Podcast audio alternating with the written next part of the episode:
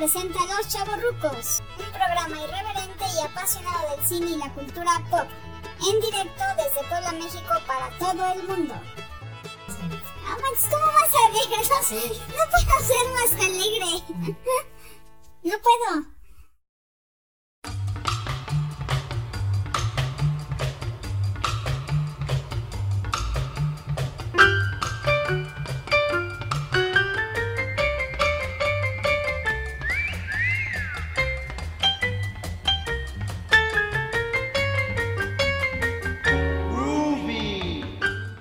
Hola, ¿qué tal? Bienvenidos de nuevo cuenta a esta segunda parte pop de los 90 de los chavorrucos. ¡Bravo! ¡Bravo!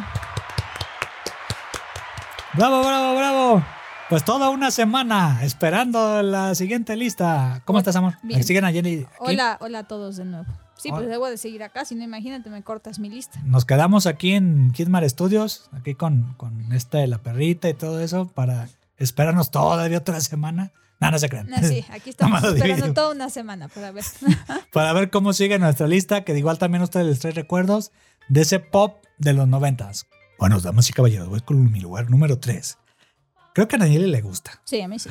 Yo creo que sí. Hasta también te lo cedí. Ajá, sí, me lo hacía. Se lo cedí yo- a, a cambio de que como no me dejó poner más de cinco, dije, bueno, le voy cediendo a los míos y entre sus gustos y los míos entra... Ahí está. este. No, sí, no. Entre- no, porque no has dicho quién es. Ah, ok, ok. Entre los, sus gustos y los míos dije, bueno, entra en los tuyos, te los cedo.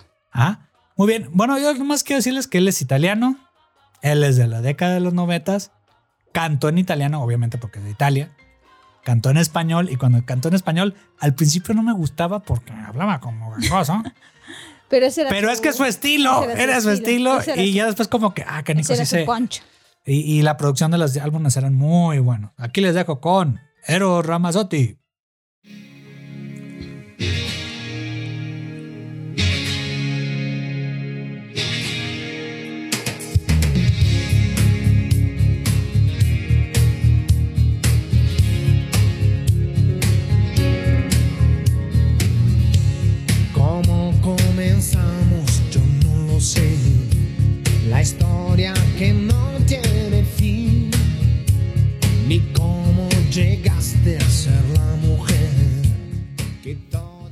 Eros Ramazzotti. Sí, era bueno, era bueno. Tenía, sí tenía así como que el así metido, pero, No. pero era su estilo, o sea, realmente yo creo que también tenían mozarrones como Alex Integ, o sea, tenían Ah. como cosas, eran diferentes obviamente, Ajá. pero tenían cosas, o sea, pues sí, sí, la música, musicalmente hablando, su tono de voz era diferente A- a, a- los muchos, ¿no? A mí me recuerda mucho a uno que seguía también en ese entonces, a Zucchero, que también es italiano. Bueno, en ese entonces también estaba Nick y También italiano, estos, este que les dijo y bigotones. Ajá. No, ese no, ese es Sí. Tiziano Ferro. Ah, no, sí es cierto, Tiziano Ferro. No, Porque sí es cierto. bigotonas. Nick era bueno. Sea, era bueno, sí, pero también ese se desapareció. Pero, Pero internacionalmente era mejor Eros Ramazzotti. Sí, sí, sí. O sea, porque, eh, por si no saben, se llama Luciano, como Luciano Pavarotti. Ajá. eh, eh, Walter Ramazzotti. Entonces, él, como dijimos, es de Italia, nació en la capital, ahí Roma, en el 63. Y pues es un cantautor, él mismo hace sus propias canciones eh, de pop, o latino, pop rock, este, baladas románticas, como están escuchando ahorita esta. Eh, y dio el salto de Europa y se vino acá a Hispanoamérica este, con su voz nasal. Ajá. Le dijimos ahorita, que se suene la nariz, o sea que mocos. Y, y bueno, eh, eh, fue la moda cuando se vinieron muchos italianos, o sea, eh, acá a América Latina, no a probar suerte.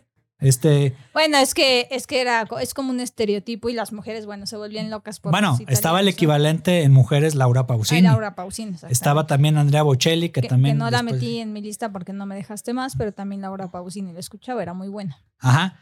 Y bueno, eh, Eros Ramazzotti, creo que fue el del- de, toda la ola italiana que se vino acá a Hispanoamérica.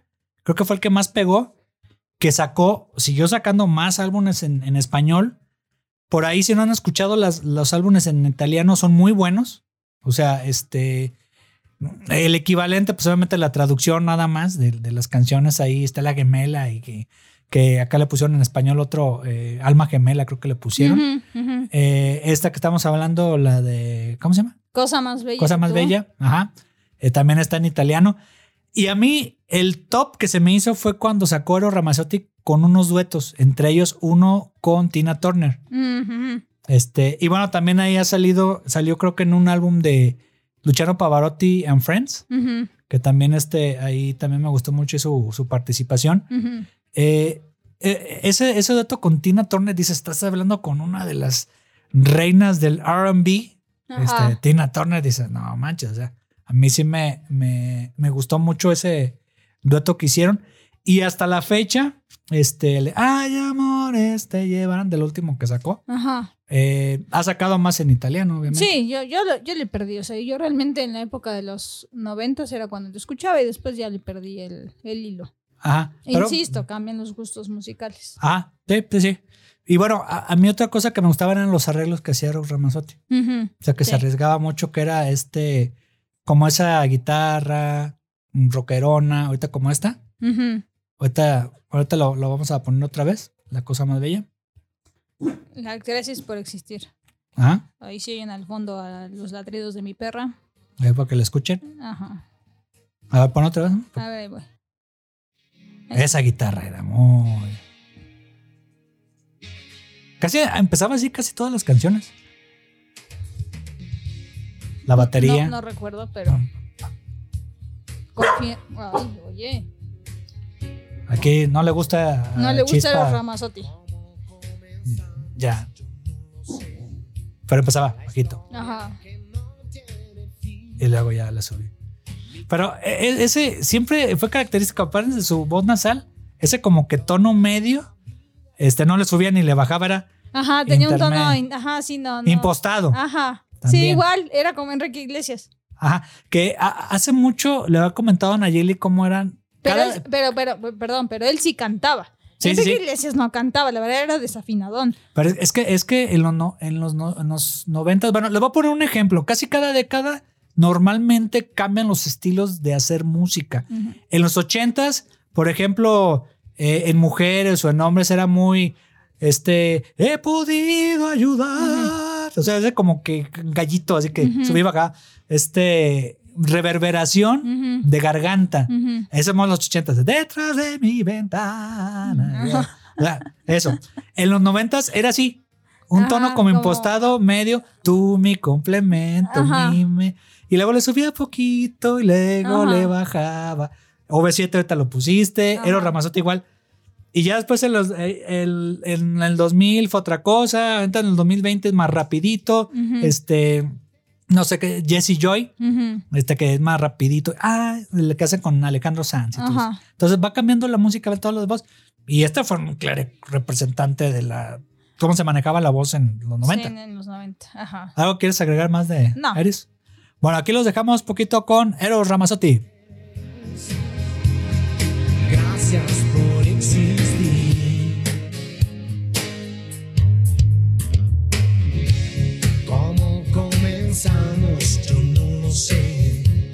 La historia que toca su fin. ¿Qué es ese misterio? Bueno, ahí los dejamos a Eros Ramazzotti. Ahora, ¿quién sigue? Nayeli. Pues mi número dos, que también te digo, me pone muy buen humor cuando escucho esta canción, es Ajá. Cava.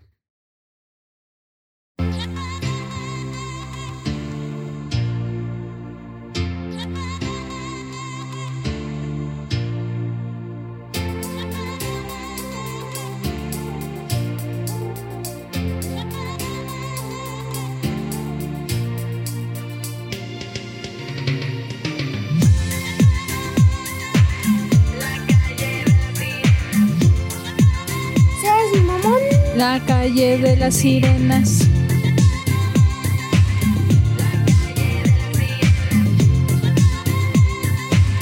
La calle de las sirenas. Atraviesan unicornios que son blancos y que brincan sin parar hacia el lado más abajo de la calle. Ya me puso los grillitos mi marido. Ya sé que no soy afinada cantando, pero. Guácala, guácala. No, este es- esta es una canción fabulosa. No tiene ni el más mínimo sentido, está bien fumada. Está, habla de dragones, de hadas, de, de sirenas. de ¿La todo. compusieron ellos o alguien se las compuso y andaba bien Pues quién sabe, pero la verdad es una cosa maravillosa. Yo hasta la fecha en antros, en, bueno, ya, los antros ya no son tanto para mí, pero cuando iba yo el- a los antros, sí, me, sí, o sea, me gusta la canción. No, no, ¿cómo crees? Ah, Pero me gusta la canción, o no sea. te empedabas, sí. No, La no, tampoco. No, no, no necesito estar borracha ni nada, no. Me gustaba realmente la canción. Cava en sí no me gustaba. O sea, Ah. tenía una que otra canción que me gustaba, pero nunca compré un, un cassette en ese Ah. entonces o un disco de Cava, jamás. ¿Mm? Pero sí tenía canciones como esta que de verdad. Bueno, te, te recuerda mucho el, el- el estar en, lo- en los antros, Ajá, la época, la, alegría la- exactamente. O sea, me da, me da buenos recuerdos este tipo de, de canciones, ¿no? Ajá. Realmente Cava tampoco cantaba. O sea, No. eran desafinados. La Josa era, creo que. María José tiene un bozarrón. Esa- y así, creo que es Yo- la única que- que, cantaba Ajá. así bien, o sea, que tenía vozarrón era María José. Y tan es así que a la fecha. Bueno, y la tuna, ¿o ¿cómo se llamaba este que le decían? El peyote. o- Este. era, bueno, los miembros Ah, sí. era. No, la Apio Quijano, Apio eh, sí cantaba también. Daniela Magún, Ajá. Sergio Ortiz, No cantaba tanto. María no José. tanto. María José cantaba. René Ortiz No. y Federica. Federica, también cantaba. Creo que Sí. en, Cabal las mujeres eran las que mejor cantaban, los hombres no cantaban. Federica también cantaba Ajá, y es eso- diseñadora industrial Ajá. como su servidor.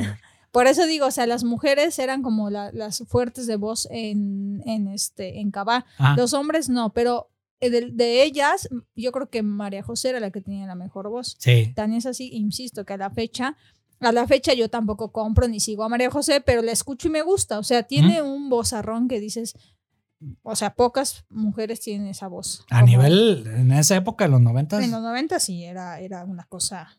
Entonces, ellos surgen en 1992 hasta el 2005. De ahí como que se inactivan ¿Mm? y vuelven a surgir en el 2014 al presente. Obviamente ya no están los originales Sí, pero ya no porque está la Josa, José. la Josa ya es este solista y creo que es la única que logra surgir como Y bueno, no- y, que- no porque su- peleados ni nada, No. porque tiene su chamba. Sí, o sea, pero digo, creo que es la única que siguió su carrera como solista, los demás. No, ya- pues es que, es que ya estaban dedicándose a otras cosas, de que de empresarios de esto otro, o productores de esto otro, o con sus mam- con sus hijos y todo eso. Entonces, pues no, o sea, ya andaban así ya como que ya en otras ondas. Sí, y, y, por ejemplo, eh, voy a volver a poner la canción porque ya está Ah. por terminar. Te la va a poner. Ah. Si quieres, por menos la ponga. No, sí. Y tenía, este, bueno, discográficas como Polygram Music, Universal Music, Warner Music, Sony, Ajá. este, y bueno, artistas relacionados con ellos en ese entonces, en esa época, pues era OV7, Sentidos Opuestos. que eran sus rivales. Sentidos Opuestos, que era este, ¿cómo se llama? Chacho Chacho y la otra, la esposa y de esta Alejandra, Derbez. Alexandra. Ajá. Alejandra. Era Guzmán. muy buen concepto, a mí sí me gustaba. Sí, sentidos opuestos eran buenos también. Alejandra Guzmán, Gloria Trevi, Hash, que Hash ya es más. Nah, y además como Ya más es- para el 2000. Ajá, sí, ya no está Pero tan- son buenas. Eugenia León, Ben Ah, Ibarra, ahí Eugenia está León, Ben. Ibarra. Y bueno, son de esas épocas más o menos. Beni Barra, las- bueno. las- la- en, en que estuvo Cava también. Ah, ¿no? Eugenia León ahorita ya me cayó gorda porque es peje. Ajá. Ah, de hecho, sí, cierto. Esta canción es. El, el, en 1994 lanzan al mercado su álbum. ¿Ah? Junto con el lanzamiento de su sencillo Al Pasar. Esa era una- también una canción muy buena de ellos. De de Al Al Pas- Pasar. Sí, esa es muy buena. Miro tus pasos. Esa es buena. Este, y bueno, La calle de las sirenas la lanzan en 1996, que es la que estamos escuchando. Y bueno, otras canciones, ¿no? Entonces, realmente no estuvieron mucho tiempo, pero sí fue una buena. Una buena. Este, No, no, bueno, a ti no porque eres hombre, insisto. Pero por eso estoy de este lado contigo. Saludos, porque Federica. si fuera todo este chaborrucos, hombres, hombres, nunca hablarían de estos géneros que a las mujeres también nos interesa escuchar. Ah, eh, no me sacaste la duda de esa canción. ¿Cuál? ¿Quién la compuso? Ah, canijo. a ver si, la- mientras la buscan Nayeli, Ajá. eh, no es que odiara a este eh, concepto de cabá, pero sí se me hacían los colores así llamativos de los Ah, pero pues uniformes. era, era la época. Y todo eso, este, pues las muchachas estaban guapas, los muchachos galanes, todo eso. Musicalmente no aportaban nada nuevo al. Era como el desmadre, era como que la, la fiesta y todo eso. Y ya, y cuando escuché esta de la calle de la ciudad, dije, pues no manches, que, que- quien la fumó yo que se echó su churrín. Y este, dije, pues para acá andar componiendo y todo eso, dices, ay, no. Es, es la Carla García Melgarejo con Ah, la, bueno, en, en coautoría con Marco Flores. Marco Flores. Marco Flores es un buen compositor ya de, de rock incluso. La de Al pasar es de Carla este, García Melgarejo. Ah, entonces yo, yo creo que eran este Y no se ve compositores. que sea bueno, este, el- ¿cómo, cómo- Su se llama? foto se ve muy decente. Torre, ¿no? No. Oscar. O- Oscar. Ajá. No, Marco Flores. Marco Flores, Marco Flores, perdón. Ahí sí Ujú. estoy escuchando. No, no creo. Este, eh, nada, yo creo que sí se echaron acá sobre este. No, Pues no sé, la pero sí estaba eso de hablar de sirenas y mm, este castillos y eso sí estaba medio loca. ¿Cuántos álbumes sacó? ¿Acaba? Ah, déjame ver. Porque creo que pues, sí duró muy poco. O sea, para la fama que agarró. Mm, discografía aquí sacó 1994 Cabá, La calle de las sirenas, 1 2 3 4 5 6 7. ¿Siete? En el 2005 sacó la de El Pop, Sí, pero ya la los última y bueno, recopilatorios. la ¿no? primera fue Cabá, La calle de las sirenas esperando. ¿Ah? La vida que va también estuvo esa todavía. Pero eso ya fue como ya de fue las como últimas. las últimas. Pa- La vuelta al mundo fue la penúltima y el pop que fue la 2005. Ajá, ¿Te fijas que no? De, de, la, de los pop en México, no los que no, no pegaron más de tres. Ajá. O sea, salvo Timbiriche, pues, y OV7, que para ahí. Pero cuando ya fue OV7, también creo que nomás les pegaron tres álbumes y se acabó. Ajá. O, o ya venían de bajada, pues, pero así como trancazo, nomás tres. Ujú. O sea, no, no pasaban de tres este, eh, producciones que les pegaban y ya después desaparecían. Entonces, Pero bueno, esta canción, por ejemplo, hasta la fecha me la sé completita y la canto y la bailo y con coreografía y todo y pintando las estrellas en la luna y todo. bueno, aquí les dejo la voz, la de Nayeli. No, yo no, yo no. Cava, cava. Bueno, pues aquí les dejamos con Cava.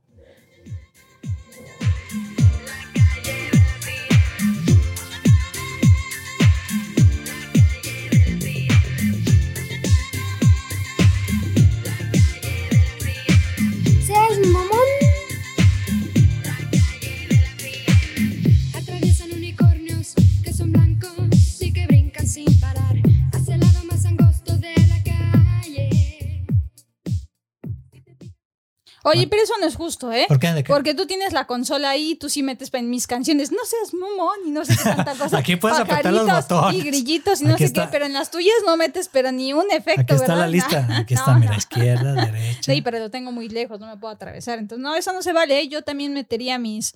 Bueno, ahora te pongo este, el, el MIDI para sí, que ahí hagas tu. Para que yo haga así, porque todo efectos. es contra mí, oigan, eso no se vale. Díganle que no es justo, ¿eh?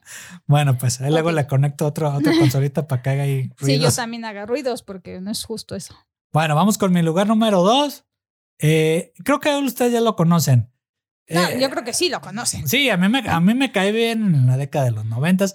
Ahorita ya como que se volvió loco, este, tuvo problemas personales, este, de que se divorció y todo eso, pero después ya empezó acá que era eh, que la tierra es plana, de las vacunas y que sabe qué, ya múltiples documentales de gente estudiada, de explicándoles con peras y manzanas a los antivacunas.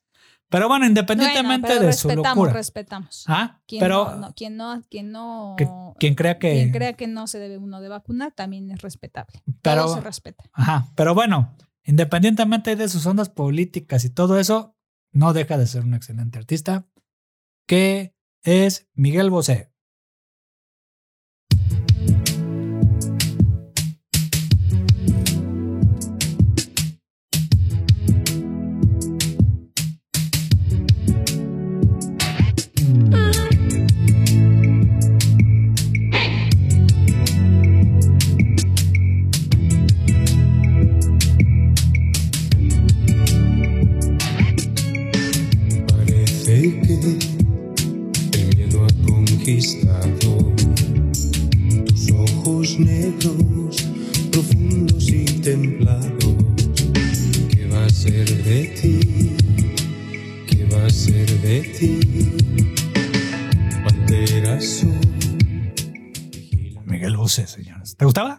Sí, bueno, Miguel Bosé en esa época a mí no me gustaba. Yo voy Ah. a contar aquí una historia de por qué me empezó a gustar Miguel Bosé.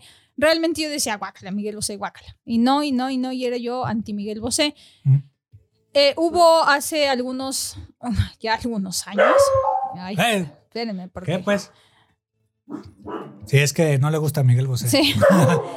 Este, voy a contar mi anécdota hace ya algunos muchos años. ¿Ah? Eh, bueno, voy a, me voy a adelantar un poco. Bueno, no, me voy a esperar. Voy a esperarme para cuando hable mi uno cuento mi anécdota, porque si no voy a decir quién es mi número uno. Ah, ok, va. Entonces, no, no ¿Te me gusta? gustaba. Ok. Ahorita ya. A una de tus hermanas sí le gustaba. Ah, no, ya la, la- lo ama. Eh, precisamente es parte de la historia que voy a Saludos, contar cuñada. ratito. ¿Se puede decir, no? Mayra. Eh, sí, es, eh, e- esa es precisamente parte de la anécdota, pero ella sí lo amaba. Ella es fan de Miguel Bosé, le encanta Miguel Bosé.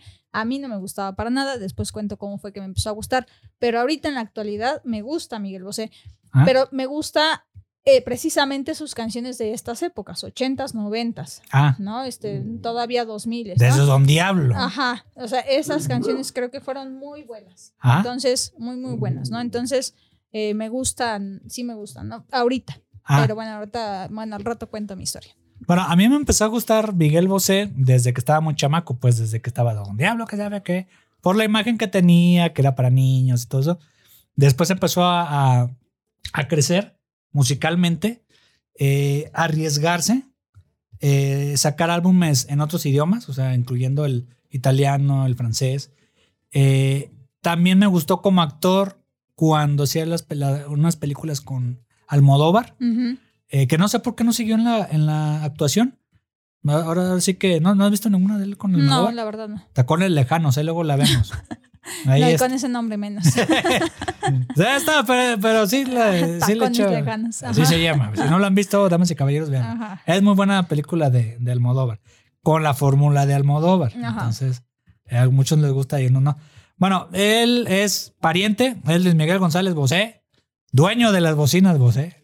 Ajá. No, no se crea, No, nada no. que ver.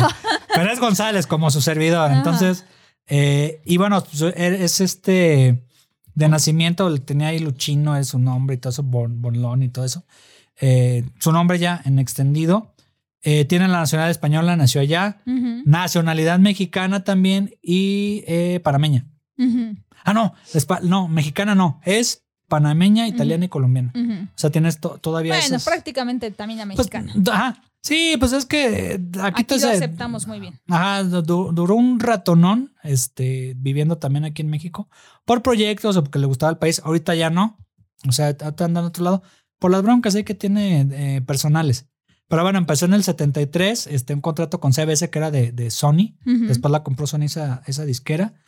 Y después eh, había sacado esos, esos álbumes de, de Donde Hablo y todo eso que venía ahí. Amigas, Mi Libertad y todo eso, el segundo álbum de, de Miguel Bosé. Después ya eh, empezó a crecer. Sobre todo, yo que para mí el salto que dio a la madurez fue esta de 3X, Ujú, eh, que es una portada blanco con negro que incluso cuando estaba buscando Nayeli la- las canciones, dije, aquí es cuando se presenta ya el Miguel Bosé ya más maduro. Que, que bueno, o sea, la verdad es que yo creo que hay artistas como Miguel Bosé donde dices, escoge una canción para el programa y es muy complicado. O sea, tiene tantas buenas canciones, tantas. Sí, como, tu, como tu número uno también tiene muy buenas. Va- Mi número uno también, pero hay que escoger. O sea, Ajá. y bueno, a ti, te- a ti, a ti te gustaba esta. ¿no? Porque en el, en el 84, o sea, que sacó la eres tu amante, Ah, sí, es muy buena. bandido", bandido. Y luego en el 86 sacó Salamandra, Ajá. este el álbum de Salamandra. Sí, ya había una madurez en, en Miguel Bosé, eh, pero como que esa sensualidad empezó con 3X. Y después ahí los chicos no lloran. Ajá, los chicos no lloran. Los, chi- bueno. los chicos no lloran. Luego, bajo el signo de Caín, que ese creo que es de, de otro de mis álbumes favoritos de él. Eh, Laberinto también es muy bueno, ya en, lo- ya en, lo- en los noventas. Y 11 maneras de poner sombrero también muy bueno. ujú. O sea, eh, esos álbumes de noventeros de Miguel Bosé, este, del 87 que sacó Triple, Triple X, hasta Sereno Tenía los álbumes yo de, de ellos. Y ya ahorita, pues ya mm, sí lo escucho, pero hay ahí una anécdota ahí de que un vecino que tenía cuando vivía de soltero, Ajá. este, hasta Nayeli eh, la, la tocó, conocí, tocó, le sí. tocó. Eh, no sé si te acuerdas que ponían las noches Miguel, Miguel Bosé. Bosé a todo volumen, sí. Y los fines de semana era de Miguel Bosé. Entonces, damas y caballeros, pues me empezó a cansar. Mecano, que por ahí también ahí lo voy a mencionar al rato. Ajá. E- eran como los gustos del vecino. Dices, bueno, ok, también me gusta a mí, pero. Sí, está padre, pero no ya todos los días a todas horas. Y menos cuando uno está durmiendo que tengas a Miguel Bosé al lado. Pues digo, estaría bien, pero no. Bueno, no, de todas maneras ni caso me haría a mí. Miedo tú. y bueno, ya después sacó ya el recopilatorio con duetos de Papito, este, Papi Tú, que es el segundo álbum, y el último que sacó el Amo, que ya desgraciadamente Miguel Bosé ya no sacó otro álbum más. Ujú. O sea, desde el. Bueno, ya con el- todo lo que tiene puede hacer giras y giras y puede cantar cinco horas si quisiera. Pero es que ya no canta. Trae una enfermedad en la voz. Pues sí, ya. Ya Pero, está grande. ¿Cuántos años no. tiene? No, no, no. ay, no, no, no, no, he- no he visto. Pero aparte de que ya está grande, eh, creo que le afectó la separación de, su, de su esposo. Este.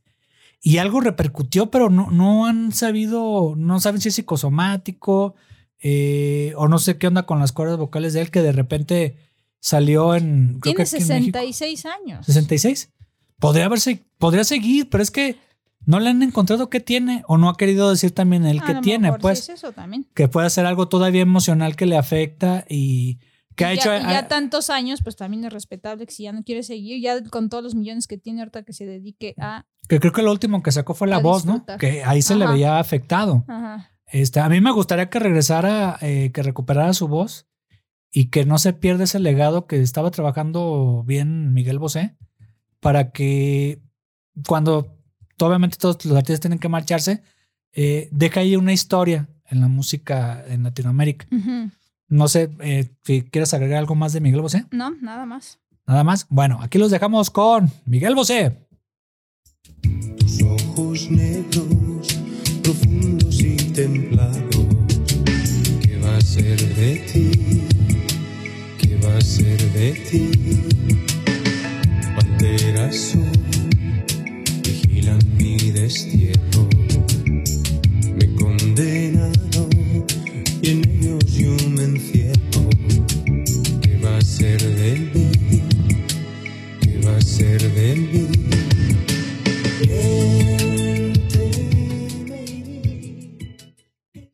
Te amamos, Miguel Bosé. Sí, te amamos. Regresa. Regresa, Miguel Bosé. Un minuto de silencio para que regrese Miguel Bosé. Ándale, ¿cuál sigue? Bueno, para que regrese a la, la cuestión artística. Sí, a la me refiero, actividad. a la actividad.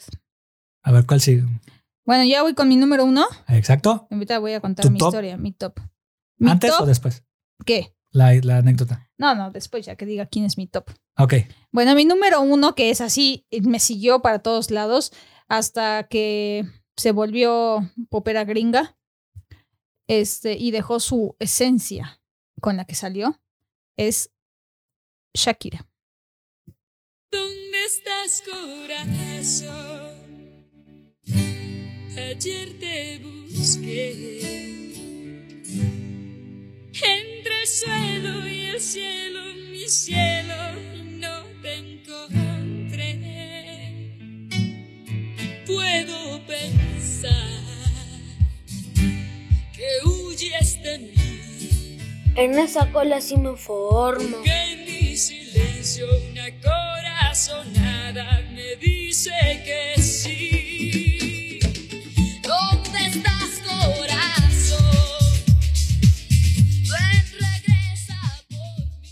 No vaya a ser que te desforme de esa cola, ¿eh, mi amor? En esa cola sí me formo. Eh, No vaya a ser que te desforme de esa cola. Ay, sí. Este, Shakira, sí, no, Ah. Shakira era una cosa maravillosa. Yo creo que ella llegó a revolucionar porque no era, no, o sea, era cantautora, hacía sus propias canciones, llegó Cuando con era su guitarra- Shakira. cuando era Shakira, ¿no? O sea, la verdad es que una vez que se volvió ya Bomba sexual bomba de- sexual de, de Estados de Unidos. Estados Unidos, la dejé de seguir completamente porque perdió todo su, Ah, su fuerza, bueno, perdió todo su, esencia. su esencia, exactamente, su esencia como tal, ¿no? O sea, era una colombiana, este, chaparrita, con su guitarrita, ¿no? que, te- que tenía la onda canciones. musical de aterciopelados. Ajá, sí, pero era, este. o sea, e- era todo, no tenía todo, tenía la, la voz, una voz, o sea, una voz también La diferente, presencia, así, único, ajá, la presencia, él cómo movía sus caderas, todo, ¿no? Que bueno, hasta la fecha lo sigue haciendo, pero era todo un conjunto y la verdad es que sí, me la echaron a perder en Estados Unidos, porque obviamente pues ya buscó más el negocio, ¿no? La parte de, Ah. de crecer, yo siento que por ahí fue. Pues yo creo que también la misma Dejó, disquera. dejó de, dejó, no sé si siga este ella componiendo sus canciones. Pero, Ah, sí. O sea, pero las que sacó perdieron toda la esencia. O sea, eran canciones fumadas, pero tenían esencia, tenían fondo y ahorita ya no tienen ningún De pies descalzos, creo que fue el mejor álbum que sacó. Sí, de hecho aquí tengo la canción de ¿Dónde están los ladrones? de, Ah. de esa. Y no, no es de pies descalzos. ¿No? Esa, es, esa es de ¿Dónde están los ladrones? Así Ah. se llamaba el disco. Este, y bueno, eh, precisamente la anécdota de esta con lo de Miguel Bosé, Ah, que decía hace rato, era porque pues yo era fan, fan de Shakira, ¿no? Eh, sigo siendo fan de Shakira en esa época. ah, ¿no? Y entonces aquí en Puebla, hace muchísimos años, que digo hace muchos años, vino a, de concierto Shakira, ¿no? A Entonces, y le dije a mi hermana, a ah. mi hermana la mayor, y le dije, oye, acompáñame a ver a Shakira. Y pues ella la verdad nunca le ha gustado, digo, mi hermana es más grande que yo, entonces no era de sus épocas, nunca le gustó Shakira.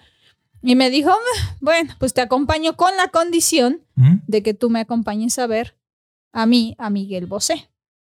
Y yo, ok.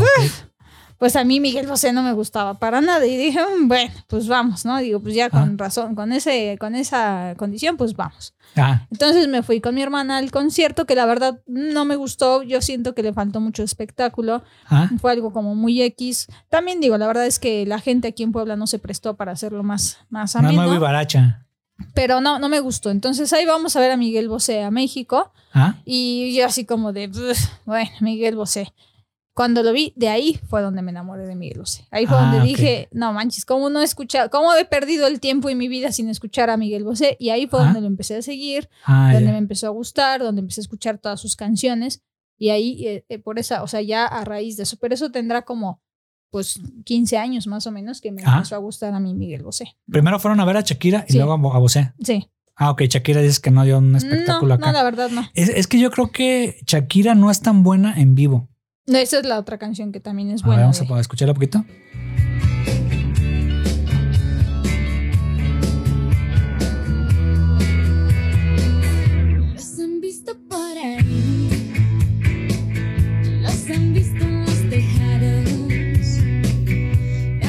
Escucha la guitarra. Ajá, sí, no, es que era, era una cosa.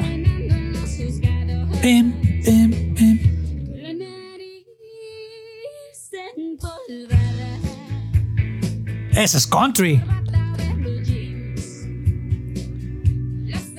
Es como el rock country que se está ahí en el, en el sur de Estados Unidos. Ajá, porque ella no era popera, popera total. Ella era como pop rock, country. Ajá, tenía como una combinación rara. Eso fue el, el éxito y lo fuerte de Shakira. O no la sea, había escuchado. que llegó, que llegó con un estilo completamente diferente. Y la verdad es que yo no sé, insisto, por qué cambio de estilo. O sea, esta era Shakira. Es que no, no, ¿no crees que tú le bajan un poquito la onda a la vena rockera que tenía, que también es contemporáneo este Juanes? Bueno, un poquito después de Shakira. Eh, que empezó en un grupo Juanes y cuando salió creo que en un MTV y todo eso sacó acá acordes de rock. Dije, este canijo es un rockero del alma. Ujú, Pero yo creo que como no encontraron el modo de entrar, este, porque el rock, pues sí, para ser comercial no es tan comercial el rock. Entonces tuvieron que cambiar un poquito un rock pop. Sí, pero. Suave. O sea, pero esta sí se sacó completamente su esencia como tal. Ajá. O sea, hay muchísimas canciones que la verdad si yo, si yo pudiera pondría todas las canciones de Shakira porque todas son buenas, ni siquiera sabes por dónde escoger, está la de tú, o sea, hay, hay muchísimas canciones de Shakira y todas tienen una esencia porque Ah. tienen una letra que luego no tiene sentido, pero tienen todas un mensaje y ella escribía lo que lo que le nacía, lo que sentía, lo que pensaba con con contextos no, no te decía las cosas tal cual, sino como que con Sí, cosas ahorita raras. así como que amaba el bote Ajá. y este soy She Wolf y acá. Sí, y No, y ahorita, y ahorita ya no, o sea, ahorita ya no es la Shakira con la. Waka. Ah, La de Waka, que bueno, esa fue para la, para el mundial. Fue el mundial. Pero ya, o sea, todavía cuando empezó en el pop la, la seguía yo. Pero cuando vi ya el estilo hacia donde iba, que perdió todo su, su encanto, definitivamente me dejó de gustar. O sea, si, lo- me pones un disco de Shakira completo, escucho todos en esta época. Creo que los duetos con Alejandro Sanz también fueron buenos. O sea, ya, ya, y ya estaba Sí, ya en su etapa. Sí, gringa. también, sí, sí, sí. Pero, pero ya fue, ya ahorita ya es completamente comercial. Ajá. Porque a mí lo que me dio ya el traste fue cuando, si te acuerdas que apareció con J. Lowe, Ajá, este, y Shakira estaban en un Super Bowl. ajá. Era un espectáculo. Dices, ¿qué le pasó a la Shakira? Dije, que agarre la guitarra, nada más una vez, una canción. Sí, que regresa Se le a sus agradece. épocas. Y, y yo si fuera, y si escuché fans este, de Shakira, por ahí ex compañeras de trabajo. eh, tenía una compañera que era, que era Cookie, se llamaba así. Este, que era súper fan de Hueso Colorado de, de Shakira. Se sintió traicionada cuando empezó a sacar cosas en inglés. Pues yo creo que todos. Ajá, O sea, nos sentimos traicionados cuando cambió su esencia, cuando cambió su género. ajá. Bueno, no cambió el género porque seguía siendo pop, pero finalmente es que te digo, dejó de ser Shakira. Ajá, y me- a mí me gustaría que hiciera, aunque sea un álbum, pues ahí. Aparte, Shakira Morena era una cosa hermosa y güera, pues, Dios de mi vida. O sea, claro, tenía que entrar Es que ya vive en. Barcelona. Yo entiendo que la parte de mercadotecnia y todo tenía que entrar en el mercado, pero yo siento que de por sí ya estaba, ya, ya tenía fuerza y si hubiera aguantado un poco más, lo hubiera logrado con su esencia inicial, ¿no? Ajá. Siendo la morena, de cabello negro. Sí, la ¿no? clásica belleza Sí, colombiana. colombiana. Y pues no, se, se agringó, desgraciadamente. Ajá. Que bueno, le fue muy bien. Ya en el mercado anglosajón, pues sí le fue muy bien en, en éxito este, a Shakira, pues. Y ahorita actualmente, pues ya ves que está en Barcelona, se casó con Piqué. Con pique. que están bien, oye, como que ay, ve sus redes, todo eso, cada quien en su chamba, A su piquecito. a sus piquecitos. A sus piquecitos tiene. este, ¿Y qué le hizo a sus piquecitos? sí, y ahorita iba a hacer un tour, iba a hacer un álbum, este, se paró. Este, creo que el álbum ahí está. Eh, pero ahorita el tour que iba a sacar Shakira, este, por el COVID se paró. Sí, pues la pandemia para muchos. por la pandemia, entonces estuvieron ahí encerrados, este, entonces pues ya, ya no se hizo nada. A, a- a mí yo me queda ahí un recuerdo de cuando empezaba Shakira, que empezaba, o sea, que estaba, que fue a Guadalajara a una radiodifusora. Yo tuve que acompañar a una prima, este, así como, ay, que va a estar en Radio Metrópoli, que sabe que con Viboril. "Eh, bueno, vamos, pues a ver qué, a la salida que estaba acá. Eh, Era, un, era una chava introvertida, introvertida. O sea, bajaba la mirada y este daba el autógrafo y esto, eso. Y ya eran como seis chavas, siete chavas. Pues sí, no era tanto. cantautora, era, era, estaba en su mundo. Yo no sé en qué momento la despertaron tan feo. Ajá, y, y Viboril, a la que la entrevistó, después ya dijo que en radio que ella cuando estaba entrevistada estaba en un sillón con las piernas este, como en posición de loto este, y hablando hacia el micrófono en la silla. Dices, dices, eso es, esa es una chava introvertida. No sé, ahorita ya con la madurez y todo eso ya se hizo más extrovertida, pues vamos a lidiar. No, pues eh, tuvo que hacer extrovertida para mover las caderas así, ponerse esos La bomba sexual. micro, micro, este eh, Sigue vestuarios y guapota, demás. sigue pues sí, sí, sigue guapa, yo no digo que no, pero pues claro que se tuvo que quitar lo extrovertido, pues si no, imagínate, no entraba en el, en el ambiente gringo. Ajá. Pero bueno, ojalá, esperemos que ahora sí que es como sueño de que haga un álbum Shakira con su esencia rockera, actualizándola un poquito con la onda urbana y todo padre. eso. Ahí sí la seguiría otra vez. Ajá, este que, que regresara, que agarrara la guitarra, Ujú. así como que la Shakira de antes, aunque sea un álbum, nada Ajá. más. Una canción, ya ni un álbum, una canción Una que canción. nos regale así, por favor, para los que éramos sus fans de Hueso Colorado en, en esa época. Bueno, aquí las dejamos con Shakira. Que busqué por las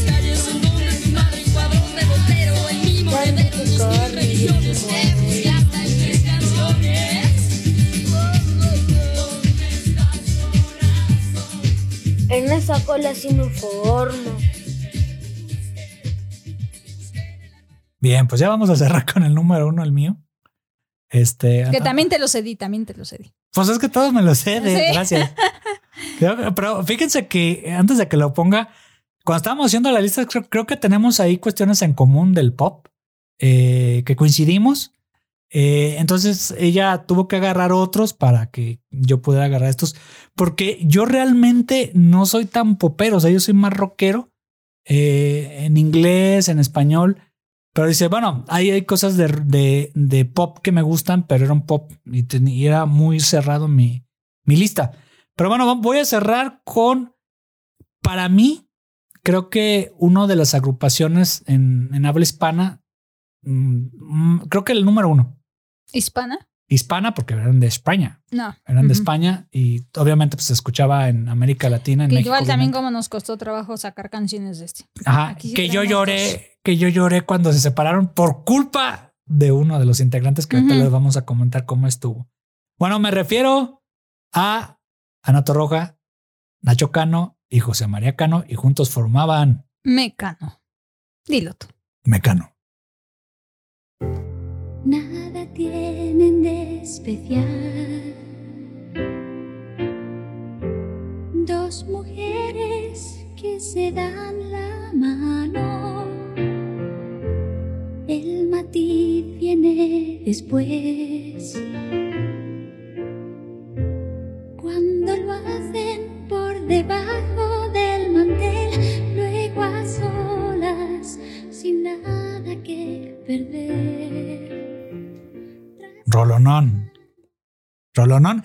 Incluso hasta, hasta muy criticada en su momento y censurada. Censurada, sí. Aquí en México porque era una, una relación de dos Dos mujeres, este, que se amaban. Estaba contando la, la historia de ellas, cómo se enamoraron, cómo esto, de cómo los iban a ver los demás y todo eso. Y dije, no manches, este, lo van a censurar. Lo censuraron en su momento y después, con el paso del tiempo, pues ya este, se alcanza a escuchar. Eh, que ahí me dolió cuando ay, se separaron. No chilles, mi amor, no chilles. Empe- empezó con, con este barco a Venus, con este Hawaii Bombay, ya en los ochentas y todo eso. Eh, y luego ya pegaron aquí en México con este, la de Ay, qué pesado, con el, con el álbum ese azul. 7 de septiembre. Bueno, 7 de septiembre es antes. Es, no, ese es en descanso Ah. dominical. Después. Ajá. Te sacaron descanso dominical y después eh, sacaron Aidalay. Ujú, Y ya después, mucho después, ya estaba yo en la prepa de sacaron Ana José y Nacho, que era un recopilatorio junto con unos, unos temas ahí inéditos. Este que es, me gustó también ese recopilatorio. Pero ya después, pues se separaron. Y ya después Ana Torroja ya sola ya no fue lo mismo. No, O no. sea, realmente Mecano era Mecano. O sea, eran los tres, porque eh, Ana Torroja hasta la fecha sigue teniendo un vozarrón. Ujú. O sea, tanto en sus, en sus proyectos personales, que son muy buenos, eh, pero ese sentimiento que tenía, que era también la primera vez que una mujer cantaba como hombre. O sea, por las letras que obviamente les escribían hombres, tanto Nacho como José María, pero era un complemento de tres. O sea, ella tenía el sentimiento y tenía la voz. Esta canción de, de José María Cano, dices, es una maravilla. Es como más metódica, eh, le metía mucho poema a, a- a la- a sus canciones, José María Cano, a los arreglos, o sea, que atrás de él, de que componía, cada, cada hermano componía sus rolas y su, y su canción. Y, y Nacho era más pasional, er- era más arriesgado, era, él estaba en sintetizadores, arrebatado.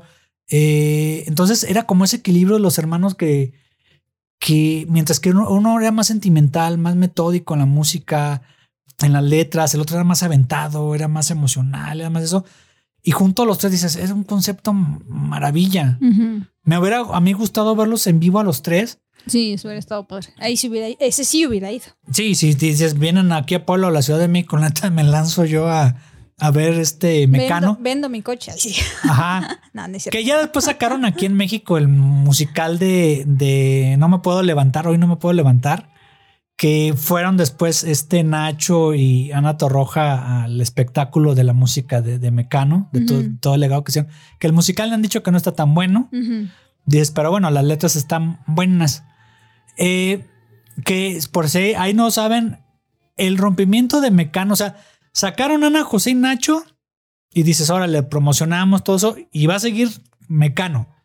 Pero en unos premios en España, esto, unos premios musicales, no me acuerdo cuáles eran, este, pero ahí hay un video de que se ganan ellos algo. Ahí va otra. Bueno, ahorita va a empezar la otra canción. Ah, Espérame, deja que. Vamos a poner otra canción de ellos que a me ver, gusta. sí. Ahí va. Esta es de Nacho. Que sale Penélope Cruz en el videoclip, su presentación. Nos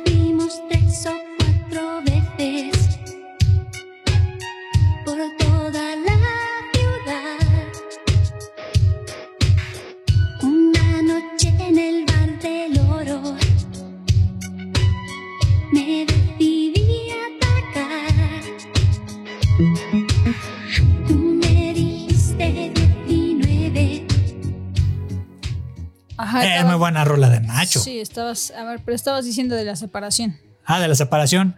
Este, bueno, en ese ya les comenté ahorita que este salía ahí Penélope Cruz, Ajá. ya nominada al Oscar esta última vez. Ajá. Eh, Pero sí, ahí, ahí me enamoré de Penélope Cruz. Dije, ay, no manches, que española tan bonita. Ajá. Este, bueno, el rompimiento. Fueron unos premios este, en España que se subieron los tres y que anuncia ahí este José María Cano. Pues ya este fue nuestra última presentación, gracias. Y los dos así como que, ¿Qué pasó? ¿qué pasó? Ujú. ¿A qué hora lo hablamos? Ajá. Y, y ya, se acabó Mecano en esa, en esa premiación de, de música. Ajá. Eh, ahí lo pueden encontrar ahí en YouTube. Y eh, Nacho y Ana Torroja querían seguir con Mecano, independientemente ya en sus, de solistas, ya tienen sus proyectos. Este, eh, Ana Torroja solita y Nacho con este Fangoria y él solito, pues como Nacho Cano, que había sacado dos álbumes. Pero querían seguir trabajando juntos. Eh, pero José María ya no le entró. Y ahí es pues de que tiene ahí sus ondas este José María Cano, de que pues, no le llenaba, broncas con su carnal, este tipo Oasis, ahí con los hermanos Gallagher, así de que cosas irreconciliables. Que no los han externado, pues ya no los han externado, pero pues ahora sí que se, se perdió ahí eh, algunas reuniones o algunos álbumes que podrían haber seguido eh, buscando. Todavía tenemos todos los fans de Mecano una esperanza de que por ahí, No creo. si no en Ya concierto. tantos años y tantos reencuentros y no han salido, no creo que salgan ahorita. No, es, es- está como Oasis. O sea, todavía esperamos ahí algo de Oasis que, que regresen por ahí. Entonces todavía estamos así como la velita. Si no, pues aunque sea que graben por separado y que cada quien haga cosas y ya se junten en la edición y todo eso para que hagan aunque sea un álbum. Y ya. Pero bueno, sí, este Mecano, la verdad, yo creo que hasta la fecha es de esas agrupaciones que a mí me gustan mucho. Digo, a mí una de las canciones que más me gusta es el 7 de septiembre. Ah, Este, y bueno, buena. Ana Torroja tenía, tiene, tiene, tiene. tiene una voz, pero era una voz igual muy particular, española y todo, pero era una dulzura. O sea, como dices, era un contraste porque hablaban temas de hombres, pero con una dulzura de voz en De mujer, mujer, ¿no? ajá. Entonces, y, y, y bueno, sí. El hijo de la luna, como El hijo de la hasta la no, fecha. el hijo de la luna es una cosa maravillosa. La verdad es que sí tiene un vozarrón. Y, y hasta la fecha yo creo que son de esos grupos musicales Que se extrañan. que se extrañan y que van a perdurar siempre, ¿no? O sea, Ajá. porque pues realmente sí, sí fueron buenos en su época, ¿no? Ajá. Y fueron el antecedente junto con este, mm, ¿cómo se llama este? Soda Stereo. Soda Stereo. ajá. De que ya se venía el rock en español aquí en México. Ajá. O sea, de que fueron una influencia para ya grupos como. eh, no, no influencia directa, pues, porque son otro tipo de tonos, de, de composiciones, todo eso. Café Tacuba, Caifanes, Ajá. Sombrero Verde, que después se hizo Maná y todo eso. Pero hay un documental muy bueno que se llama este, Rompan Todo. Ajá. Se la pueden ver ahí en Netflix y te cuenta un poquito de cómo fue la evolución en América Latina del rock. Y viene ahí Soda Stereo, viene Mecano. Hay una partecita muy chiquita que fue la onda del, de, de España y otros movimientos que se hicieron en Sudamérica de cómo entró el rock eh, aquí en América Latina. Entre ellos está ahí Mecano, que, que fue ahí parte de eso. Pero bueno, ¿algo más que quieras agregar? No, nada más. Te extrañamos, Mecano, Ana. Creo que José una- María, ándale, regresa. Creo que fue una lista muy jugosita. Hubo algunos que por ahí se nos han de escapar, pero bueno, estos eran como nuestros, nuestros fuertes. Ajá. Este, bueno, algo que quieras agregar de ya en manera general, No, ya, todo bien, todo, ¿todo bien? todo bien. Buen gusto musical tienen a Yeli. Pues, eh, no Bueno, eh, gusto musical. Bueno, eh, Para- hab- ah, hablando para las de mujeres que en esa época puede ser. Ahorita después hablaremos de otras cosas. Y bueno, no sé si como te gustó mi lista. Sí, sí me gustó, pues de ahí yo te pasé algunos. que Algunos que coincidíamos en común. Sí. Y bueno, ¿cómo podemos englobar tú, Nayeli, los años 90? Cerramos a Mecano, ¿no? Sí. Y bueno, les dejamos aquí un poquito más de Mecano. Nada tienen de especial. Dos mujeres que se dan. Bueno, y aquí terminamos nuestra lista de número 5 de la, del pop de los 90. ¿Cómo quieres cerrar, Nayeli? En Este, español. ¿Cómo cerrarías esa época musical de los 90? Ujú. Pues digo, la verdad es que en ese entonces pues era lo que nos llegaba, ¿no? Porque no teníamos las, las redes sociales, el internet, ni nada esta, o sea, era, obviamente, en lo que nosotros escuchábamos era más en español, ¿no? Era Ajá. lo que nos llegaba a nosotros como pa- en el país, ¿no? Ahorita en la actualidad, pues tenemos ya Cosas de Turquía. cosas de todos de lados que podemos escuchar en cualquier momento y géneros y demás. Pero pues creo que fue buena, o sea, realmente, al menos a mí, si escucho canciones, e insisto, no es que de ahorita mis gustos musicales cambiaron, ya ahorita no estoy ahí escuchando ese tipo de música, ¿Ah? pero si escucho canciones de esa época, me trae buenos recuerdos, o sea, creo que fue una buena época. Creo que el pop nunca va a morir, eso es, creo que es de los géneros que no van a cambiar, no va a morir nunca. Entonces, fue una buena época en cuestión musical ¿Ah? y, y bueno, pues eso sí, su- sigue, ¿no? Porque no, no, no Ah, muere sigan escuchando este todavía. género musical, ¿no? Entonces hubo de todo, ¿no? Hubo quienes siguieron, hubo quienes se transformaron, hubo quien tuvo- Evolucionaron. ajá, evolucionaron, hubo quien este, quien no, quien no, no siguió, ¿no? No Ah. funcionó, fue pegó una canción, dos, un disco y se acabó, o sea, pero, con- pero eso en cualquiera, ¿no? Eh, el Gianluca, ese también era bueno. What Can Wonder. Ajá, este, pero como todos, ¿no? O sea, en todos los géneros, no nada más en el pop, en todos los géneros ha sido así, ¿no? Pero realmente creo que fue una buena época y sí me trae buenos recuerdos. Muy bien. Voy a chillar. Bueno, ahora cómo voy yo. Este, eh, fíjate, fíjate que en los noventas era música alegre, o sea, el pop. Eh, era como que diviértete, haz esta onda, te No, pero había enamórate, mucha balada también. Ajá. Ah, bueno, el enamórate. sí. Enamórate, haz esto. También estaba la- el contraste musical del, del rock, hay fan, Ujú. esto, eso que luego vamos a hablar de eso. Pero bueno, si ya nos enfocamos más a la onda pop, era, era ese el mensaje que, que- que estaba. Eh, no es de mis géneros preferidos, pero creo que el mejor pop que ha habido en, en México y en Latinoamérica, creo que fue en los noventas. Ujú. En los ochentas eran más eh, cantantes solistas, Diego Verdaguer, José José, este Yuri, Daniela Romo, y bueno, otros eh, que, que por ahí están más, Dulce. Ujú. eso. Entonces era, era como más el, el baladista solista. Ujú.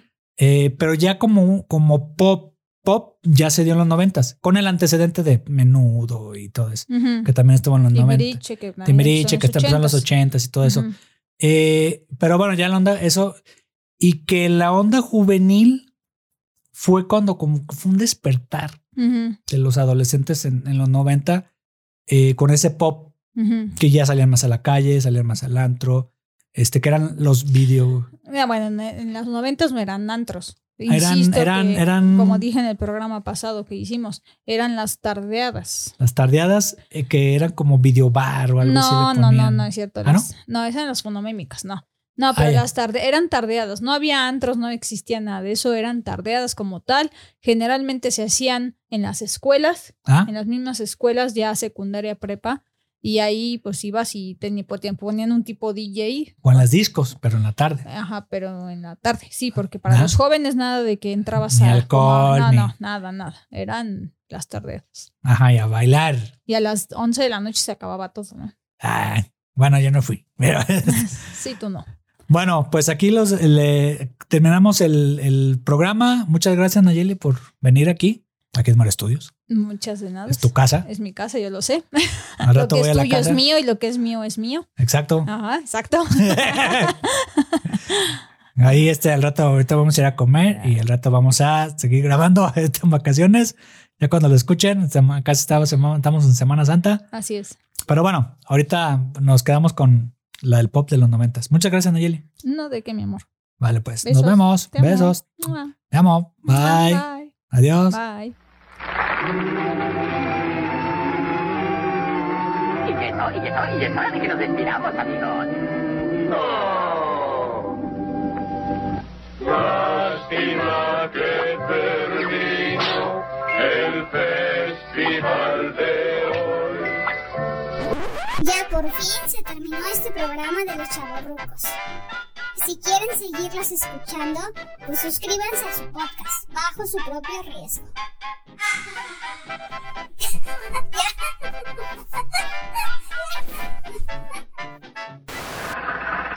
Eso es todo, amigos.